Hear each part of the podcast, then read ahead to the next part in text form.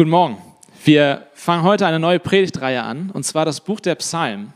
Und ich möchte mit uns gemeinsam den ersten Psalm lesen. Im Psalm 1, Vers 1 steht, Glücklich der Mann, der nicht folgt dem Rat der Gottlosen, den Weg der Sünder nicht betritt und nicht im Kreis der Spötter sitzt, sondern seine Lust hat am Gesetz des Herrn und über sein Gesetz sind Tag und Nacht. Er ist wie ein Baum, gepflanzt an Wasserbächen, der seine Frucht bringt zu seiner Zeit und dessen Laub nicht verwelkt. Alles, was er tut, gelingt. Nicht so die Gottlosen, sondern sie sind wie Spreu, die der Wind verweht. Darum bestehen Gottlose nicht im Gericht, noch Sünder in der Gemeinde der Gerechten. Denn der Herr kennt den Weg der Gerechten, aber der gottlosen Weg vergeht. Möchtest du glücklich sein? Möchtest du glücklich sein? Was für eine Frage. Es ist eigentlich gar keine Frage. Es ist eigentlich eine völlig unsinnige Frage, weil wir können gar nicht anders als glücklich sein wollen. Man, man, kann nicht, man kann sich nicht wünschen, nicht glücklich zu sein. Das ist nicht das Überraschende an diesem Psalm, dass es hier was mit Glück zu tun hat. Was überrascht an diesem Psalm ist, er fängt an damit, dass Gott sagt, glücklich ist der Mann, dass Gott uns sagt, ich bin daran interessiert, an deinem Glück. Gott, Gott ist interessiert an deinem Glück. Das, das ist die Überraschung an diesem Text. Gott öffnet ein Buch in der Bibel, die Psalmen, und er sagt uns alle, als allererstes, Leute, ich will, dass ihr glücklich seid. Wunderbar, finde ich gut. Sollte, also, da kann man eigentlich nichts gegen haben, dass Gott es gut findet, dass ich glücklich bin. Es hat aber einen Haken. Es hat einen Haken, nämlich John Locke, ich weiß nicht, ob ihr den in der Schule lesen musstet, ähm, ist ein Vordenker der Aufklärung gewesen. Und er hat Folgendes geschrieben. Er hat eigentlich ziemlich gut auf den Punkt gebracht, wie wir heute mit dem Thema Glücklichsein umgehen, wie wir das Thema sehen. Er sagt, auch wenn jeder Mensch danach verlangt, glücklich zu sein, sind doch nicht alle Menschen hinter derselben Sache her. Die Menschen mögen verschiedene Dinge wählen und doch wählen sie alle richtig. Habt ihr verstanden, was er sagt? John Locke sagt, alle Menschen wollen glücklich sein, da sind wir uns alle gleich, aber wir wählen nicht alle dieselbe Sache, um glücklich zu sein. Wir wählen alle verschiedene Dinge, aber wir wählen alle richtig. Das bringt eigentlich perfekt auf den Punkt, wie wir heute an dieses Thema gehen. Aber dieser Psalm hier, Psalm 1, widerspricht unserem Denken in unserer Zeit leider total. Der, der, der Text sagt, also aus dem Text können wir ableiten, alle Menschen wollen glücklich sein, so wie John Locke sagt, und wir sagen, check, ja, alle Menschen wollen glücklich sein. Nicht alle Menschen wählen dazu den gleichen Weg, und der Text sagt uns, check, ja, stimmt. Und dann sagt John Locke, aber nicht alle, ne, aber, sorry, aber alle Menschen wählen dabei den richtigen Weg. Und dann sagt die Bibel, mm, nope. Das ist der Punkt, wo die Bibel abweicht. Dieser Psalm sagt mit unübersehbarer Eindeutigkeit, es gibt im Leben nur zwei Wege. Es gibt nur zwei Wege und einer davon macht uns glücklich und der andere führt ins Verderben. Guckt euch Vers 6 an, den letzten Vers. Denn der Herr kennt den Weg der Gerechten, aber der gottlosen Weg vergeht. In anderer Übersetzung heißt es, aber der gottlosen Weg führt ins Verderben. Es gibt zwei Wege. Der eine macht sich glücklich. Der eine ist der Weg, den Gott kennt und, und den Gott gerecht und gut nennt. Und der andere Weg ist der, der vergeht und der ins Verderben führt. Entweder oder. John Locke und, und unsere ganze Welt heute sagt, du musst dein eigenes Glück finden. Du musst der Schmied deines eigenen, Glück, eigenen Glückes sein. Und Gott sagt, ich will auch, dass du glücklich bist. Ich wünsche mir auch für dich, dass du glücklich bist. Aber es gibt nur zwei Wege und einer davon macht dich nicht glücklich. Es gibt nur den einen, der dich glücklich machen will. Und tatsächlich ist das nichts Neues in der Bibel. Das ist nicht eine neue Idee hier aus dem Psalm, sondern die ganze Bibel redet davon. Eigentlich von Anfang bis Ende gibt es eine Geschichte in der Bibel. Wenn ihr mal überlegt, am Anfang der Geschichte, im Garten Eden sind Adam und Eva bei Gott. Und Gott kommt zu ihnen und sagt ihnen, wisst ihr was? Es gibt zwei Wege im Leben. Entweder ihr vertraut mir, hört auf meine Stimme und glaubt dem, was ich sage und ihr werdet glücklich werden. Oder ihr geht euren eigenen Weg. Und dieser Weg wird euch ins Verderben führen. Und die Menschen hören das und dann kommt die Schlange rein. Und es steht dort im Text, im, im, Anfang der Bibel, die Schlange war listig. Warum ist sie listig? Die Schlange ist listig, weil sie, weil sie dem Menschen einen Gedanken einpflanzt und so tut, als wenn es die Idee des Menschen wäre. Sie ist, sie ist listig darin, dass sie, dass sie den Menschen Fragen stellt, der den Menschen auf Ideen bringt, wo der Mensch irgendwann an den Punkt kommt und sagt, warte mal, wieso muss ich auf Gott hören? Ich kann doch auch selbst diesen Platz einnehmen. Ich kann doch auch selbst Gott spielen. Ich kann auch selbst überlegen, wie ich glücklich werde. Die, die, die Schlange sagt ganz listig, keineswegs werdet ihr ins Verderben gehen. Hey, macht euer eigenes Ding. Ihr braucht Gott nicht dafür. Findet dein eigenes Glück. Und wir kennen die Geschichte, die meisten Leute kennen die Geschichte. Adam und Eva werden aus dem Garten Eden geschmissen. Sie gehen ins Verderben. Sie werden irgendwann sterben. So wie alle Menschen. Aufgrund dessen, dass wir den anderen Weg gewählt haben, sterben müssen. Und dann kommt Gott in dieser Geschichte immer wieder rein und erinnert immer wieder an diese beiden Wege.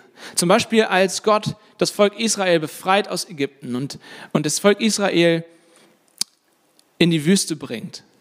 Und dort in dieser Wüste am Berg Sinai trifft Gott das Volk und er, er sagt, ich habe ein Gesetz für euch, die Torah. Ja, im, Im Hebräischen ist, das, ist die Torah das Gesetz. Man kann auch übersetzen die Unterweisung oder, oder die Anleitung die Gott den Menschen gibt. Und, und Gott gibt den Menschen fünf Bücher, die fünf Bücher Mose, das ist die Torah. Und er sagt, hier habt ihr meine Anleitung für euer Leben. Aber es gibt zwei Wege von diesem Punkt an. Entweder ihr glaubt dem, was ich sage, ihr glaubt meiner Torah, ihr glaubt meiner Anleitung für euer Leben, oder ihr geht euren eigenen Weg und ihr werdet sein wie alle anderen Völker und ins Verderben gehen. Es, er erinnert wieder daran, es gibt nur zwei Wege und er gibt eine Anleitung, um den richtigen Weg zu führen. Aber was passiert? Die Menschen hören nicht auf ihn. Die Israeliten hören nicht auf ihn. Sie, sie gehen wieder ihren eigenen Weg. Eine Generation nach der anderen geht den eigenen Weg. Wenn ihr mal das Buch Richter lesen würdet, da seht ihr das wunderbar. Das ist das klarste Bild davon. Andauernd, in jedem Kapitel fast, sagt der Text im Buch Richter zu jeder Generation, jeder tat, was recht war in seinen eigenen Augen. Das ist, das ist die Misere aus Gottes Sicht, dass wir alle unseren eigenen Weg wählen. Und Gott sitzt da und guckt sich das an und sagt, aber so werdet ihr unglücklich. So werdet ihr kein Glück finden. Nehmt den Weg, den ich euch beschreibe in meiner Anleitung. Und dann kommen wir zu dem Psalm. Wir kommen zu dem Psalm. Das Buch der Psalmen, das sind 150 Lieder oder 150 Gebete, die aber nicht einfach wahllos uns entgegengeschmissen werden wie so eine Liedersammlung in einem Liederbuch, sondern jemand hat sich was gedacht bei diesen 150 Psalmen. Calvin, Johannes Calvin, schlauer Typ, vor 500 Jahren gestorben, er hat, er hat Folgendes gesagt, die Psalmen sind die Anatomie der Seele oder die Anatomie des Herzens. Durch die Psalmen will Gott uns helfen, unser eigenes Herz besser zu verstehen, unsere tiefsten Emotionen besser zu verstehen und uns helfen, in all diesen Emotionen, in allen Umständen glücklich zu werden. Er nimmt sich unser Herz vor und sagt, ich will euch zeigen, wie ihr glücklich werden kommt und äh, könnt. Und ich werd, wir werden in den, letzten, in den nächsten Wochen und Monaten werden wir durch die Psalmen durchgehen und wir werden in jedem Psalm sehen, wie Gott eine andere Emotion, einen anderen Umstand nimmt und unser Herz quasi so immer hin und her wendet und uns zeigt, wie er uns in dieser Emotion, in diesem Umstand helfen kann. Und ganz am Anfang, es ist wie gesagt nicht einfach nur wahllos zusammengewürfelt, es ist mit Bedacht gewählt, wie diese Psalmen ange angeordnet sind. Am Anfang hat er Psa zwei Psalmen hingeschrieben, die wie so ein Torbogen sind oder zwei Säulen. Psalm 1 und Psalm 2 sind wie so zwei Säulen, durch die du gehen musst, um das Buch der Psalmen zu verstehen. Das ist so die Introduction, die dir sagt, wie dieses Buch funktioniert. Und nächste Woche wird, Friedrich die andere Säule beleuchten, aber heute sehen wir Psalm 1, wie er uns zeigt, dass Gott die tiefste, die grundlegendste Emotion, den grundlegendsten Wunsch angeht, nämlich das Streben nach Glück. Das Streben nach Glück. Und ich habe gerade gesagt, die Psalmen sind nicht wahllos zusammengewürfelt. Es sind eigentlich fünf Bücher. Wenn du sie von vorne bis hinten durchliest, wirst du immer wieder sehen, dass da Überschriften sind. Buch 1, Buch 2, Buch 3, Buch 4, Buch 5. Es sind fünf Bücher. Warum sind es fünf Bücher? Es hat einen Grund. Es sind fünf Bücher, weil auch die Torah, das Gesetz, die fünf Bücher Mose, fünf Bücher sind. Es ist, als wenn Gott sagt, hey, hier habt ihr meine Psalmen und ich gehe ich geh damit an die Anatomie eures Herzens. Aber eigentlich ist das ein zweiter, ein neuer, ein weiterer Versuch von Gott, uns zurück auf den richtigen Weg zu bringen. Es ist wieder so ein Versuch zu sagen, es gibt nur zwei Wege im Leben. Es gibt den Weg zum Glück, den Weg des Gesetzes, den Weg der Torah, auf Gott zu hören, auf seine Anleitungen. Und es gibt den Weg, wo wir uns unseren eigenen Weg bahnen. Die Psalmen bauen die ganzen anderen Psalmen nach 1 und 2 bauen dann auf, dieser, auf diesem Gedanken auf und versuchen uns zu zeigen, wie es möglich ist, in allen Umständen, in jeder Emotion, in jeder Lage, in der sich dein Herz befindet, glücklich zu werden. Glücklich zu sein, auch wenn du traurig bist. Glücklich zu sein, auch wenn du dich sorgst. Glücklich zu sein, auch wenn du Schmerzen empfindest. Glücklich zu sein, auch wenn du Scham empfindest. So funktionieren die Psalmen. Und Psalm 1 stellt uns heute die Eingangsfrage. Willst du glücklich sein? Glücklich ist der Mann. Ich, ich zeige euch jetzt, wie man glücklich sein will. Aber wenn du glücklich sein willst, dann hör auf meine Stimme, hör auf meine Torah, hör auf meine Unterweisung, hör auf meine Anleitung für dein Leben. Und vielleicht sagst du jetzt, das passt mir gar nicht.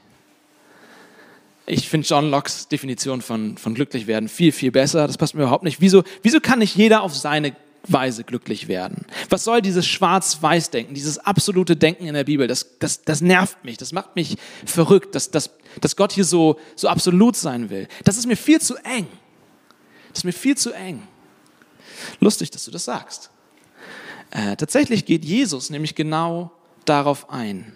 Von Anfang bis Ende hat die Bibel die gleiche Geschichte. In der Bergpredigt das ist die wichtigste Predigt, die größte, die längste, die, die bekannteste Predigt von, von Jesus in Matthäus 5.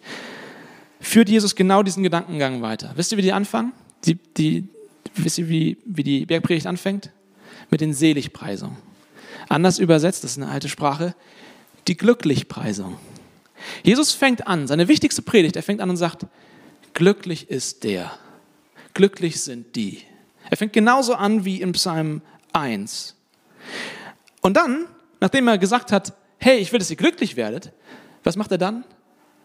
Er geht zur Tora, er geht zum Gesetz. Und, und, und, und eine, ein Beispiel nach dem anderen nimmt er das Gesetz und erklärt, wie das Gesetz funktioniert und wie es, wie es anzuwenden ist.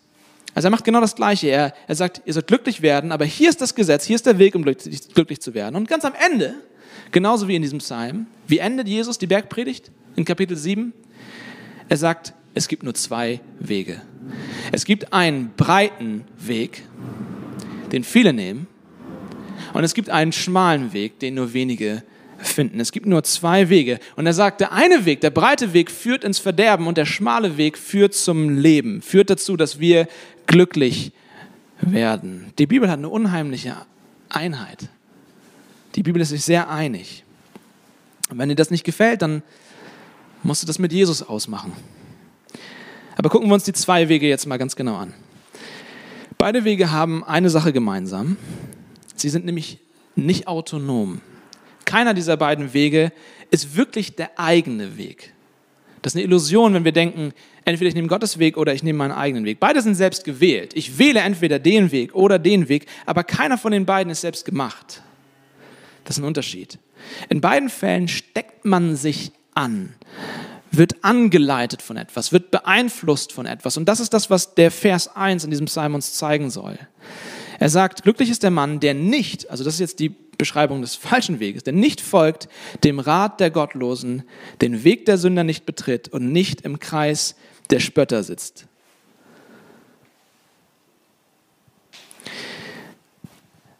Der eine Weg ist genauso wie der andere Weg, einer, bei dem wir beeinflusst werden. C.S. Lewis hat Folgendes dazu gesagt. Er sagt, kein anderer Weg führt zu dem Glück, für das wir erschaffen wurden. Gutes wie Böses, also beide Wege, können wir uns gewissermaßen durch Ansteckung holen. Wer sich wärmen will, muss ans Feuer treten. Wer nass werden will, muss ins Wasser springen. Wer Freude, Kraft, Frieden oder ewiges Leben will, muss nah an die Quelle dieser Dinge heran.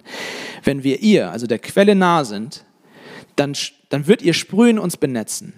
Wenn nicht, so bleiben wir trocken. Wer einmal mit Gott vereinigt ist, wie soll er nicht ewig leben? Wer von Gott getrennt ist, was kann er anderes tun als welken und sterben?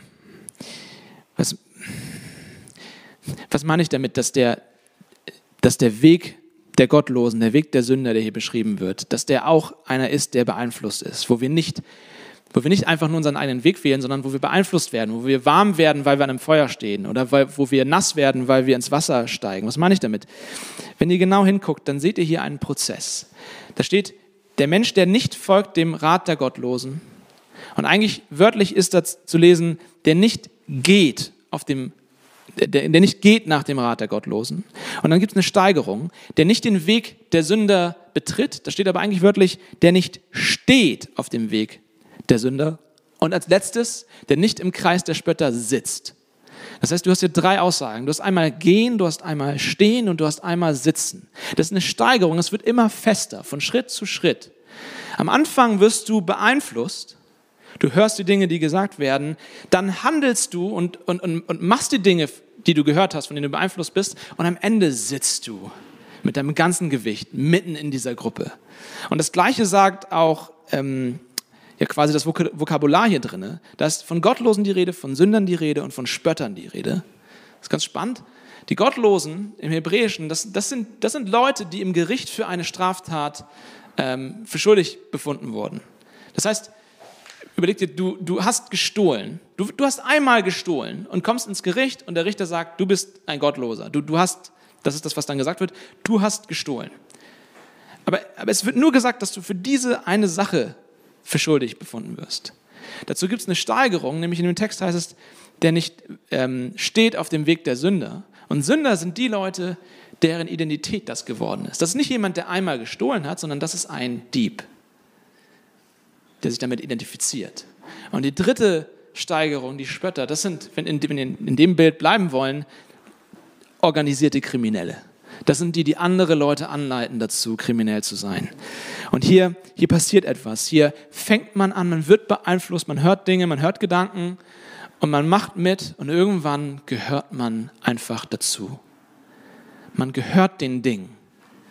Man bindet sich an die Dinge. Man wird ganz fest Teil dieser Gruppe. Wir sind nicht, wir sind nicht autonom, sondern wir werden angeleitet, werden beeinflusst von außen.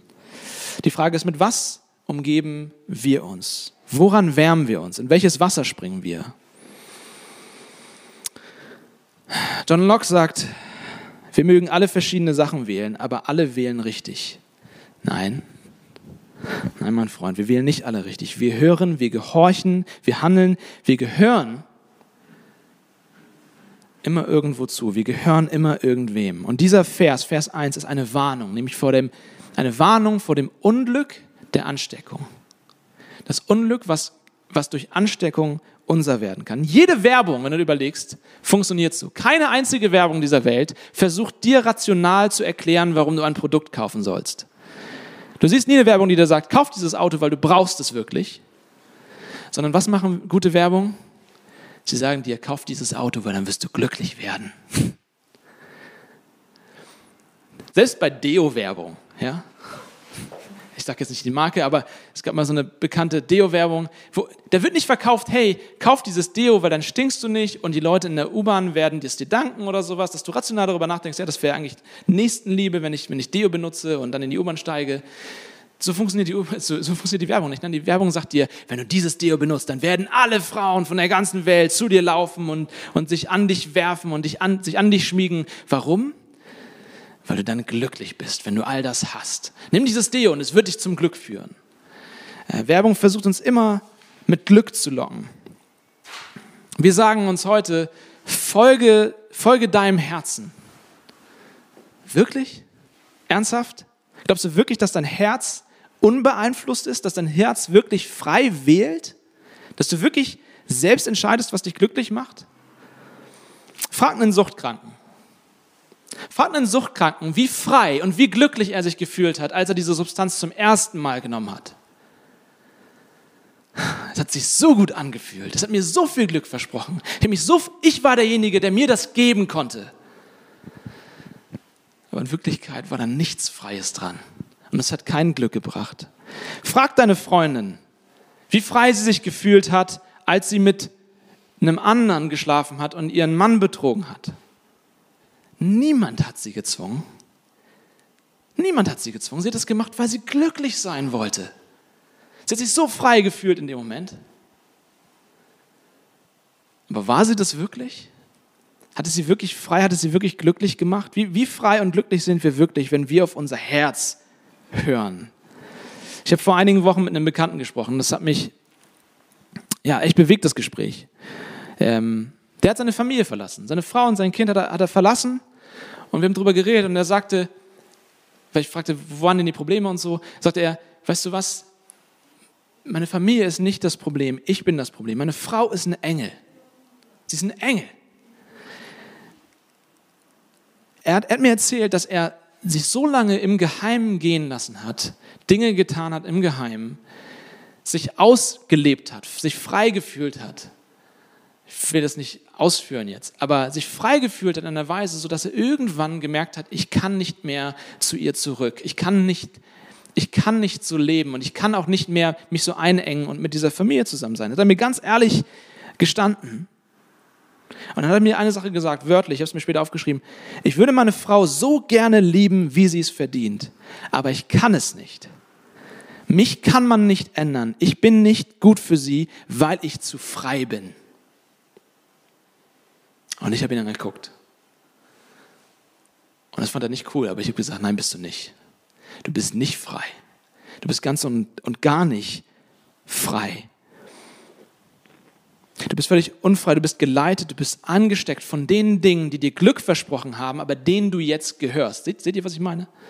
Den du jetzt gehörst. Du, bist, du hast gehört, du wurdest beeinflusst, du bist den Weg gegangen und am Ende sitzt du dort und du kommst aus diesem Stuhl nicht mehr raus. Und als letztes ein heißes Eisen. Ich weiß, dass es ein heißes Eisen ist, aber gerade weil wir jetzt alle zu Hause hängen und den ganzen Tag vor Bildschirmen hängen, es gibt ein ganzes Geschäft, was nur darauf aufgebaut ist, dir über den Computer Freude, Glück, Befriedigung zu schenken. Guck dir diese Seiten an und es wird dir Glück geben. Lass mich dir Folgendes sagen. Die Warnung von Vers 1, die will ich dir mitgeben. Ich will dir sagen, hör nicht auf dein Herz, um deines Glückes willen. Diese Sache wird dir kein Glück geben, sie wird dich hineinziehen Du wirst davon beeinflusst, du wirst auf diesem Weg stehen und irgendwann sitzt du und du kommst nicht mehr raus. Hör nicht auf dein Herz. Jeder wählt richtig, wirklich? Siehst du dich in der Welt herum um und, und, und siehst andauernd, wie die Leute glücklich werden, wenn sie auf ihr Herz hören? Oder siehst du nicht andauernd, wie Menschen auf der Suche nach Glück in ihr Unglück laufen? Aber der Psalm ist nicht nur mit solchen offensichtlichen Fällen hier beschäftigt, sondern Gott warnt uns hier vor jedem anderen Weg als seinem Weg. Es ist absolut. Warum? Vers 4. Weil der, weil der andere Weg völlig porös ist. Vers 4. Weil diese sind wie Spreu, die der Wind verweht. Wenn du auf diesen Weg gehst, auf diesen falschen Weg gehst, bist du wie Spreu, die der Wind verweht. Und der Psalm schreibt uns das, weil er sagen will, Gott will dir die Enttäuschung ersparen. Er will dir eine Enttäuschung ersparen. Corona macht uns das gerade alles wieder bewusster, was wir sonst verdrängen. Wir haben uns so an eine stabile Wirtschaft gewöhnt und an einen sicheren Job gewöhnt. Und jetzt kommt ein Windhauch. Und die Spreu wird verweht. Der Job ist weg. Oder Gesundheit. Ich habe gerade letzte Woche mit einem Freund gesprochen, der mir erzählt hat, naja, Hauptsache, wir sind gesund. Wie oft höre ich das? Das Wichtigste ist, dass wir gesund sind. Und gerade bei Corona, ein Windstoß. Und du liegst vielleicht im Krankenhaus, mit oder ohne Beatmungsgerät. Ein Windstoß. Jesus, Gott, ist derjenige, der uns warnt davor, unser Herz sich an Dinge klammern zu lassen, die selbst, selbst sind wie Gas. Wir werden immer fester in diesem äh, Prozess an diese Dinge gebunden, aber das Ding, an das wir unser Herz binden, selbst, ist überhaupt nicht fest ist wie ein flüchtiges Gas, was vom Wind verweht wird. Aber die andere Seite. Wovon ist der Mensch beeinflusst, der glücklich wird? Wovon ist der Mensch beeinflusst, der glücklich wird in diesem Psalm? Was steckt ihn an? Was beeinflusst ihn? Vers 2, sondern seine Lust hat am Gesetz des Herrn und über sein Gesetz sind Tag und Nacht. Seine Lust hat am Gesetz, an der Torah des Herrn an der Anleitung des Herrn. Der Schöpfer, dein Schöpfer weiß, was er geschaffen hat. Dein Schöpfer kennt dich, er weiß, wer du bist, er hat dich gemacht und er hat eine Anleitung für dich geschrieben. Er kennt die Anatomie deines Herzens. Und hier beginnt er das Buch damit, dass er sagt, ich will, dass du glücklich wirst, wirst, bitte lies diese Anleitung. Bitte lies diese Anleitung. Wirf sie nicht gleich weg mit dem Produkt. Kriegst ein neue, neues, neues Gadget für zu Hause und nimmst die Anleitung und die fliegt als erstes. Mach das nicht. Ich habe hier eine Anleitung für dich. Sinne nach über diese Anleitung. Das Wort Nachsinnen könnte man auch übersetzen mit Knurren. Ich liebe das. In Jesaja gibt es das gleiche Wort nochmal, wo ein, wo ein Löwe beschrieben wird, der über seine Beute knurrt.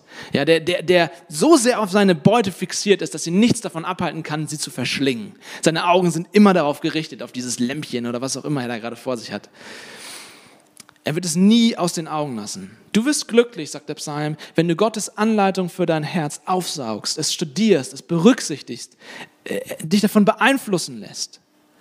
Und seht euch den, den starken Kontrast an zu, zu dem anderen Weg. Vers 3, er ist wie ein Baum gepflanzt an Wasserbächen, der seine Frucht bringt zu seiner Zeit und dessen Laub nicht verwelkt. Alles, was er tut, gelingt. Hier ist ein Bild und wir sollen uns dieses Bild vorstellen. Stell dir einen Baum vor Stell dir den alten, fetten, dicken, kräftigen, gesunden Baum vor mit tiefen Wurzeln. Das ist so das genaue Gegenteil von der Spreu, die vom Wind verweht wird, oder? Das ist, das ist etwas, was wirklich fest ist. Den wirft nicht so schnell irgendwas um. Da steht, er ist gepflanzt. Das heißt, es ist, es, ist kein, es ist kein wild wachsender Baum. Der ist nicht einfach zufällig an dem Ort, wo er ist, sondern jemand hat ihn dort hingestellt mit Intention. Und so ist es mit dem Wort Gottes, so ist es mit der Torah Gottes, mit der Anleitung Gottes. Du musst, du musst die bewusste Entscheidung treffen. Ich will dieses Buch, ich will das, was Gott sagt über mich, zu der Weisung in meinem Leben machen. Da ist Intention hinter. Du musst es entscheiden. Ich erinnere mich noch, als, als Gott mir aufs Herz gelegt hat, Pastor zu werden, da war eine Stelle aus dem Buch Josua unheimlich wichtig für mich. Die hat unheimlich zu mir gesprochen. Und meine Frau hat mir damals ein Bild gemacht, wo sie diesen Text verarbeitet hat und ich habe ihn über meinen Schreibtisch gehängt und jeden Tag quasi darauf geguckt. Und da, und da steht in Vers 8, Josua 1, Vers 8, lass dieses Buch des Gesetzes nicht von deinem Mund kommen, sondern betrachte es Tag und Nacht, dass du hältst und tust in allen Dingen nach dem, was darin geschrieben steht. Dann wird es dir auf deinem Weg gelingen und du wirst es recht ausrichten. Also das war damals so ein Moment, wie bei Star Wars Episode 2, ich weiß nicht, ob ihr den Film geguckt habt, wo, wo Obi-Wan und Anakin so eine Verfolgungsjagd haben und Anakin fällt sein Lichtschwert aus der Hand und später fängt Obi-Wan das Lichtschwert. Kennt ihr die Szene? Fängt, fängt das Lichtschwert, egal. Und er bringt das Anakin wieder und ich, das ist, bei mir brennt sich sowas ein. Und, ähm, und er bringt das Lichtschwert wieder und er hat es irgendwo gefunden in der Gosse und er hält es ihm hin und sagt, dieses Schwert ist dein Leben, verlier es nicht. Und dieser, dieser Vers hier war, als wenn Gott zu mir sagt, das hier ist dein Leben, verlier das nicht. Das ist die Anleitung für dein Leben. Lass es nicht von deinem Mund weichen. Das ist eigentlich spannend. Wieso redet er hier vom Mund? Er, er, er sagt, lass dieses Buch des Gesetzes nicht von deinem Mund weichen. Das macht doch gar keinen Sinn. Es würde doch viel mehr Sinn machen, wenn er sagen würde, lass es nicht von deinem Ohr weichen, weil wir so näher auf das Gesetz hören oder so. Nein, nein, nein, nein, nein. Wir, wir sollen, wir sollen auf diesem Wort rumkauen. Wir sollen es auf den Lippen haben. Wir sollen es zitieren. Wir sollen es laut aussprechen. Warum? Weil Gott will, dass wir uns selbst sagen, was er uns sagt. Der Weg, glücklich zu werden, ist, wenn du dir die Worte Gottes, die Anleitung Gottes für dein Leben selbst zusprechen kannst. Das ist für dich geschrieben. Du musst es dir selbst sagen. Und dann sind da Wasserbäche. Ich kann leider nicht auf alles eingehen, aber es sind Wasserbäche. Es ist nicht einfach nur ein Flüsschen.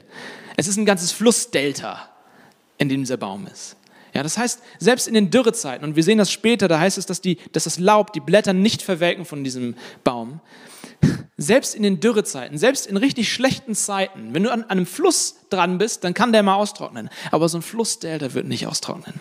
Selbst in den schlimmen Zeiten hat dieser Baum Nahrung, kriegt dieser Baum genug zu essen. Und so ist es mit dem Wort Gottes. Wenn du es tief aufsaugst, diese Anleitung richtig kennenlernst, dann wirst du selbst in den schlimmen Zeiten in deinem Leben wissen, wo du Glück findest, wo du Freude findest. Du hast Zugriff auf diese Versorgung. Wer Lust am Gesetz des Herrn hat, hat Wurzeln in einer Erde, die niemals trocken wird. Seine Blätter verwelken nicht, weil er, weil er weiß, welche Gedanken der Schöpfer über ihn hat. Er kennt die Stimme seines Herrn selbst im Tal, selbst Selbst wenn er trostlos ist, kennt er die Worte des Trostes, die Gott über ihn spricht. Oh, wie gern wäre ich dieser Mensch. Wie gern wäre ich dieser Mensch. Ich will so gerne wie dieser Baum sein. Und ich, ich habe das an verschiedenen Punkten meines Lebens gekostet. Für so einen Moment habe ich es gekostet, wovon dieser Psalm hier spricht. Ich weiß noch ganz genau, vor einigen Jahren haben meine Frau und ich aufgrund meines Studiums 200 Bibelverse auswendig gelernt. Und meine Frau hat einfach mitgemacht, weil sie sagte, ist cool, lass uns das zusammen machen, wird ein Eheprojekt. Und wir haben jeden Abend, wirklich jeden Abend, haben wir eine halbe Stunde zusammengesessen, kurz vorm ins Bett gehen und haben uns 200, also einige, viele Bibelverse aneinander an den Kopf geworfen. Wir sind nicht immer alle durch alle 200 gegangen, aber das war manchmal Krampf, gebe ich zu. War manchmal anstrengend, manchmal war man müde. Aber ehrlich gesagt, wenn ich so drüber nachdenke, das war die glücklichste Zeit in meiner Ehe. Das war die glücklichste Zeit. Die beste Zeit. Wir, wir sind immer mit den Gedanken, die Gott über uns hat, ins Bett gegangen und wussten, wir wussten, was Gott über uns sagt. Wir kannten die Anleitung, die er für, die er für uns hat. Aber ihr merkt, ich rede in der Vergangenheitsform. Irgendwann haben wir damit aufgehört. Irgendwann haben, war das Studium halt vorbei und ich beschäftige mich jeden Tag mit der Bibel, weil ich Pastor bin, weil ich muss. Ja? Was meine Arbeit ist. Aber sagen wir mal ehrlich, gerade in den letzten Monaten merke ich, wie meine persönliche, eigene Lust am, am Wort, am Gesetz, an der Torah immer kleiner geworden ist. In meinem Kopf ist irgendwie so eine komische Stimme, die mir sagt, du liest dir so viele Sachen an für deinen Job, da brauchst du das nicht noch für dich persönlich. Du bist schon versorgt. Und dann raffe ich mich wieder auf und es ist häufig so eine Pflicht. Ich lese meine Bibel halt, ich muss das halt machen. Aber irgendwas stimmt nicht mit mir. Irgendwas stimmt nicht mit mir. Wenn ich, wenn ich diesen Psalm lese, dann muss ich ganz ehrlich sagen, dieser Mensch, der hier beschrieben wird, das bin ich ich. Das bin nicht ich. Bist, bist du das? Bist du dieser Mensch? Viel häufiger beschreibt mich tatsächlich Vers 1, weil mein Herz sich so sehr anderen Dingen zuwendet, so sehr sich beeinflussen lässt von anderen Dingen und andere Dinge nimmt und sich auf andere Stühle setzt als das Wort Gottes. Und jetzt gibt es irgendwie nur zwei Möglichkeiten für mich. Entweder, entweder diese Anleitung taugt nichts, und das ist das, was manche glauben, oder mit mir ist irgendwas falsch, bei mir ist irgendwas defekt. Ähm, ich weiß nicht, ob ihr euch manchmal so fühlt ob ihr diese Frustration kennt. Ich weiß nicht, häufig, wenn ich die Bibel lese, dann, dann ist es nicht so, dass ich sage, wow, das ist das, was mich glücklich macht, sondern es fordert mich total heraus. Anstatt mich glücklicher zu machen, hinterlässt die Bibel manchmal so einen üblen Nachgeschmack, weil ich mich danach schlechter fühle, weil ich, weil ich Gesetz lese. Es ist, es ist wie eine Anleitung für, für ein elektronisches Gerät, das du gekauft hast. Und da steht dann, drück diesen Knopf und diesen Knopf und diesen Knopf und dann müsste das und das aufblenden. Und du machst das und drückst den Knopf und den Knopf und den Knopf und dann steht der Error. Und ich weiß nicht, ob ihr das kennt, aber du machst es immer wieder und, und, und Joni kennt es nicht, weil er sich mit elektronischen Geräten auskennt. Aber bei mir ist es manchmal so. Und, und, und ich denke so, ah, ich, ich habe doch alles gemacht, was da drin steht. Warum funktioniert das nicht? Und es löst eine unheimliche Frustration aus. Ich weiß nicht, ob ihr das kennt. Und manchmal geht es mir genauso mit der Bibel. Das Gesetz soll mich glücklich machen, aber eigentlich zeigt es mir die ganze Zeit nur, dass ich versage. Das Gesetz zeigt mir die ganze Zeit immer wieder, irgendwas stimmt nicht mit dir. Error, Error, Error. Danke. Eigentlich will ich diese Anleitung manchmal nehmen und in die Tonne schmeißen, weil sie mich verrückt macht. Und interessanterweise sagt Jesus auch dazu was in der Bergpredigt. Matthäus 5, Vers 17. Er sagt, ihr sollt nicht meinen, ich sei gekommen, um das Gesetz und die Propheten aufzulösen. Ich bin nicht gekommen, aufzulösen, sondern um zu erfüllen. In dem Moment, wo ich das Gesetz nehme und sage, ich schmeiße es weg, sagt Jesus, warte mal, warte mal, warte mal. Ich bin nicht gekommen, um das in die Tonne zu schmeißen. Schmeiß das nicht weg. Ich bin gekommen, um das zu erfüllen. Und ich glaube, hier machen viele Christen einen Riesenfehler. Wir, wir sagen, wir glauben an Jesus, juhu, wir brauchen das Gesetz, wir brauchen, wir brauchen diese ganzen Sachen nicht mehr, diese alten Sachen. Ich lebe mit Jesus und so theologischen Bibelkram und mich zu viel mit der Bibel beschäftigen brauche ich nicht. Ich weiß, Jesus ist mein Retter, das reicht mir. Das ist, als wenn Jesus im Restaurant sitzt und er hat ein leeres Weinglas vor sich und der Kellner kommt und Jesus sagt zu ihm, bitte ganz voll machen. Und der, der Kellner macht das Glas ganz voll und dann nimmt Jesus das Glas und schmeißt es in die Ecke. Versteht ihr? Jesus erfüllt das Gesetz. Er füllt es ganz auf. Das ist die Bedeutung von dem, was er da sagt. Er füllt dieses Glas auf. Nicht um es wegzuschmeißen, sondern weil es gut ist. Aber es fehlt diesem Glas noch was. Diesem Gesetz fehlt noch was. Wenn Jesus kommt, sagt er nicht, schmeiß es weg, sondern er sagt, ich will es erfüllen, ich will es vollständig machen. Diesem Gesetz fehlt noch was und ich bin das, was noch fehlt. Jesus ist derjenige, der das Gesetz voll macht. Er beendet die unfertige Geschichte aus Psalm 1.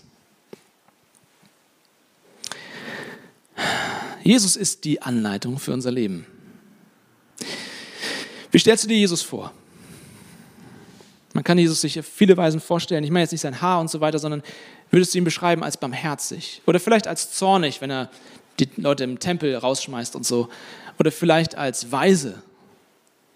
Ich weiß nicht, ob du jemals darüber nachgedacht hast, aber Jesus war in der Tiefe seiner Seele, im Tiefe seines Seins glücklich. Weil Jesus ist die Person aus Psalm 1. Jesus ist der glücklichste Mensch, äh Mensch, Mensch, der glücklichste Mensch, der je gelebt hat. Das ist der Jesus, den mir die Bibel zeigt. Jesus war so glücklich, dass die Menschen zu ihm gegangen sind. Nicht nur wegen seiner Wunder, weil das war jemand, der anders gelebt hat. Die Jünger kommen zu ihm und sagen ihm, zeig du uns, wie man betet. Warum? Weil sie gesehen haben, was für eine Beziehung er zu seinem Gott hat. Sie wollten auch sowas. Sie wollten auch so ein glückliches Leben. Wenn du Jesus geschnitten hast, hat er Bibelverse geblutet. Diese Geschichte, wo Jesus in die Wüste kommt und der Teufel versucht ihn. Und der Teufel bietet ihm all das Glück dieser Welt an.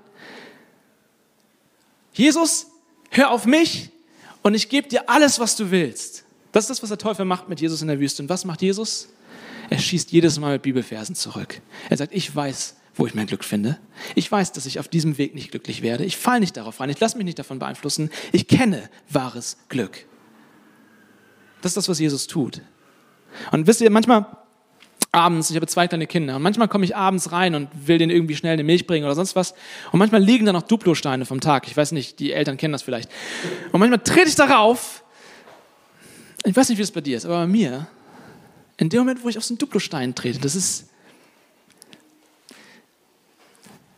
In dem Moment kommt ungefiltert genau das raus, was ich in dem Moment denke. Genau das, was ich in dem Moment denke, was in meinem Herzen ist, kommt in diesem Moment raus. Ich werde jetzt nicht wiederholen, was ich dann sage, aber es sind Flüche. Ja?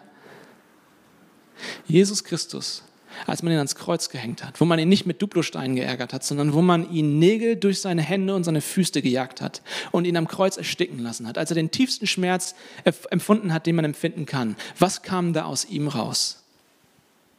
Weißt du's? Psalm. Jesus hat am Kreuz Psalmen zitiert. Jesus hat das Gesetz bis zum Ende zu seiner Freude, zu seinem Glück gemacht. Jesus hat wirklich das Gesetz bis zum Ende erfüllt. Er hat, sich in, er hat in allem, in seinem ganzen Leben, selbst in seinem Sterben, das getan, von, von dem Psalm 1 hier redet. Aber irgendwas stimmt da nicht. Erinnere dich daran, was Jesus zitiert hat. Er hat, er hat am Kreuz zitiert Jesus Psalm 22. Da heißt es, mein Gott, mein Gott, warum hast du mich verlassen? Irgendwas stimmt hier nicht.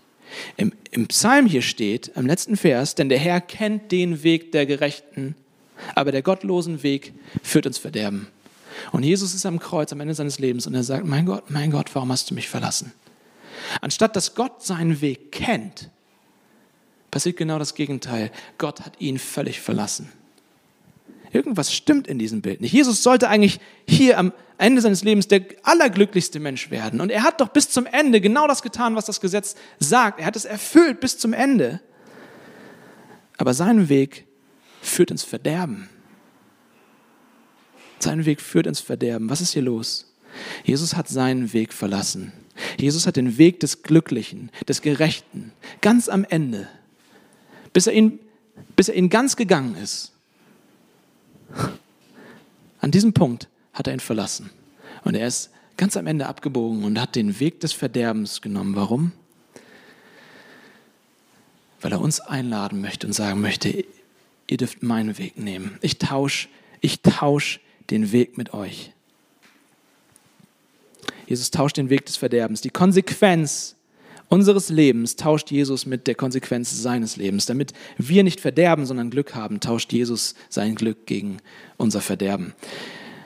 Versteht mich nicht falsch. Jesus hat, das, Jesus hat den, den Weg des Gesetzes wirklich bis zuletzt erfüllt. Selbst, selbst im Tod hat er ja den, den Becher noch voll gemacht. Aber zu trinken gegeben hat er ihn uns ihn rübergeschoben auf unsere Seite gesagt, unser Versagen, unser Defekt, unsere schlechten Entscheidungen, unser Abhängigmachen von falschen Sachen. Weißt du was? Die Konsequenz habe ich dafür getragen. Das ist der Grund zur Freude. Das ist Grund, glücklich zu sein, zu sehen, was Jesus für dich getan hat, wer Jesus für dich geworden ist. Und leider hören hier viele Christen auf. Wir, wir, wir hören damit auf, dass wir sagen, Jesus hat, ist für mich gestorben und ich komme in den Himmel, juhu. Aber Jesus ist nicht von seinem Weg runtergegangen, hat seinen Weg nicht verlassen, damit wir, damit wir auf unserem Weg bleiben, sondern er hat seinen Weg verlassen, damit wir auf seinen Weg gehen können. Das Gesetz ist immer noch gut. Die Bibel ist immer noch gut. Die Anleitung Gottes gilt immer noch. Und Jesus zeigt dir, es ist tatsächlich möglich. Bei all deiner Frustration sagt Jesus, weißt du was, all dein Versagen nehme ich auf mich, aber sieh mein Leben an. Es ist möglich, dieses Leben zu leben, glücklich zu sein. Ich mache das voll. Wenn du mich siehst, kannst du Psalm, Psalm, Psalm 1 anders lesen. Wenn ich Psalm 1 lese mit Jesus im Blick, dann sage ich, Gott, ich, ich bin reingefallen auf das, was die Gottlosen sagen. Ich habe mitgemacht, als die Sünder mich gerufen haben und ich habe mich hingesetzt in den Rat der Spötter. Aber du siehst mich als Gerechten Du siehst mich als jemanden, der Glück verdient. Und du lädst mich ein und sagst, weißt du was, deinen Weg kenne ich. Ich kenne dich. Gott kennt mich. Mein Weg führt nicht ins Verderben. Darüber will ich nachsinnen. Darüber will ich mehr hören. Darüber will ich mehr wissen. Ich will das mehr betrachten. Und dafür ist das Gesetz da. Ohne, Gesetz, ohne Jesus ist das Gesetz nur Plage. Aber mit Jesus zeigt das Gesetz mir immer mehr, was Jesus eigentlich für mich getan hat. Es wird noch größer und ich will noch mehr davon hören. Und deswegen sind wir als Leipzig-Projekt eine Kirche, die durch Bücher der Bibel geht, die sich mit der Bibel beschäftigt, wo die Bibel ein Thema ist, weil wir wollen mehr davon hören, was Jesus für uns getan hat, weil wir glücklicher werden wollen. Der Grund, warum wir so lange Predigten haben, ist, weil wir glücklicher werden wollen. Weil wir glücklicher werden wollen. Lasst uns gemeinsam eine Gemeinde sein, die an den Wundern des Gesetzes sich labt, sie bestaunt. Ich möchte mehr davon, ich brauche mehr davon. Amen.